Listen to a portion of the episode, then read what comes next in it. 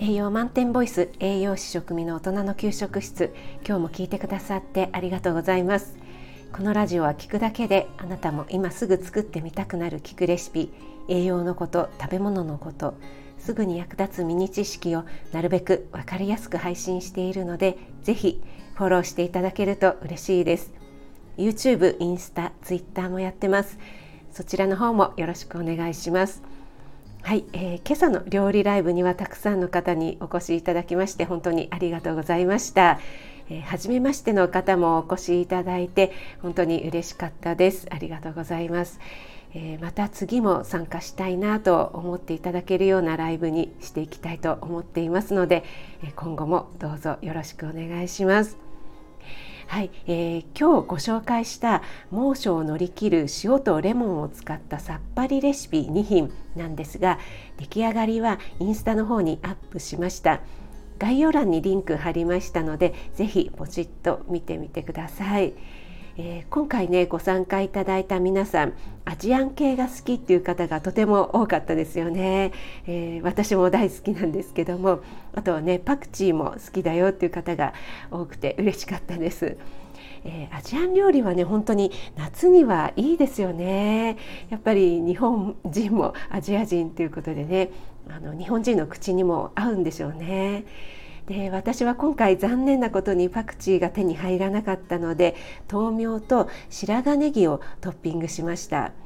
で豆苗は価格が安定していてとっても便利に使えますよねそしてあのシャキシャキとした食感がとても良いので使いやすい野菜かなと思います。はい、それでですね今日のライブで説明しそびれてしまった点があります、えー、レモンについてなんですがレモンは極力防カビ剤不使用のものをお使いください、えー、防カビ剤については、えー使用していますまたは使用したい使用していませんというふうに必ず表記されていますので買う時にねよく見るようにしてくださいね。で防カビ剤とはどんなものかについてちょっと簡単にお話ししますと、えー、種類はですね主に OPP、TBZ、イマザリルというものが使われています、えー、ちょっとこれはね覚えなくてもいいんですけどもあのこのように表記されていますね。でなぜ良くないかについてなんですが発がん性だったり、えー、繁殖と、えー、行動発達に異常が見られたっていうような報告があります。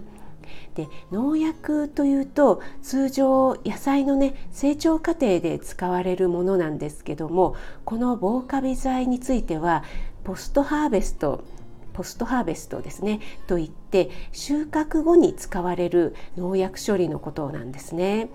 で海外から輸入される農産物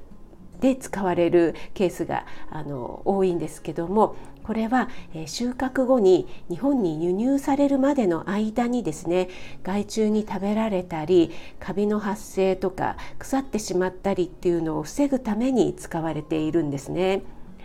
一応国が管理していて基準値を超えるものは販売が禁止されているということになってはいますが、えー、そのままね絞ったり皮も使ったりすることの多いレモンはこの防カビ剤不使用っていうのにね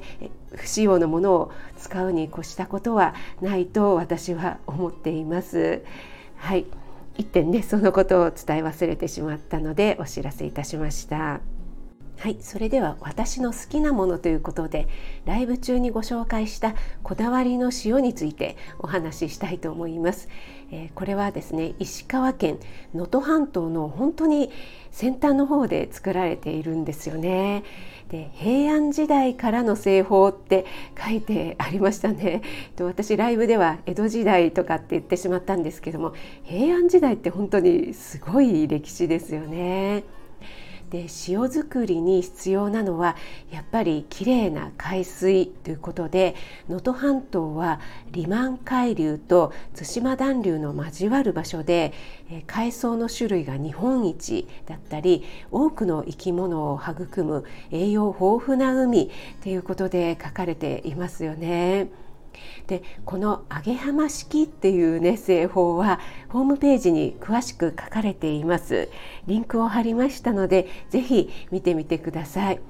本当にね気が遠くなるようなもう手作業ですよね。もう本当に 尊敬してしまいますね。この製法っていうのはねあのこれからもあの引き継いでいってほしいなと思っています。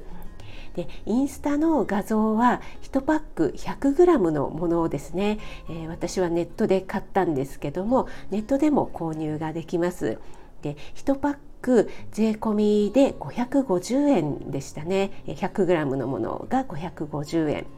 で小さいなと思うんですけどもこれね1パックで結構持つんですよね。でライブでもお話ししたようにパスタを茹でたり、え、野菜なんかねきゅうりとかの板ずりをする時に使うのはちょっともったいないので使っていませんが最後の仕上げですね。例えば焼き野菜だったり今日作ったような塩レモン焼きっていうようなね塩味がメインのシンプルな料理には本当にこれを使うだけで味が決まるというか美味しくなるなと私は感じています。でね、また先ほども申し上げたようにこういったね手間暇をかけた良い製品がなくなってほしくないな応援したいなっていう気持ちもあります。はい、よく手塩にかけるっていう言葉聞いたことあるかと思うんですけども手塩にかけて育てたとかってね言いますよねこの手塩にかけるっていう語源になったのがこの揚げ浜式製法っていうふうにも言われています。はい、えー、それだけね本当に手間暇かけて良い製品を作るっていうね製法なんだなっていうふうに感じています。えー、私のね好きなものシリーズは本当に私個人的な思考なんですけどもまたこういったね伝統的なものなくなってほしくないなっていうようなものをご紹介していきたいと思っています。最後まで聞いてくださってありがとうございました、えー、参考になったなと思っていただけた方いいねフォローをしていただけると嬉しいです。栄養満点ボイス食味がお届けいたしました。それではまた Have a nice dinner.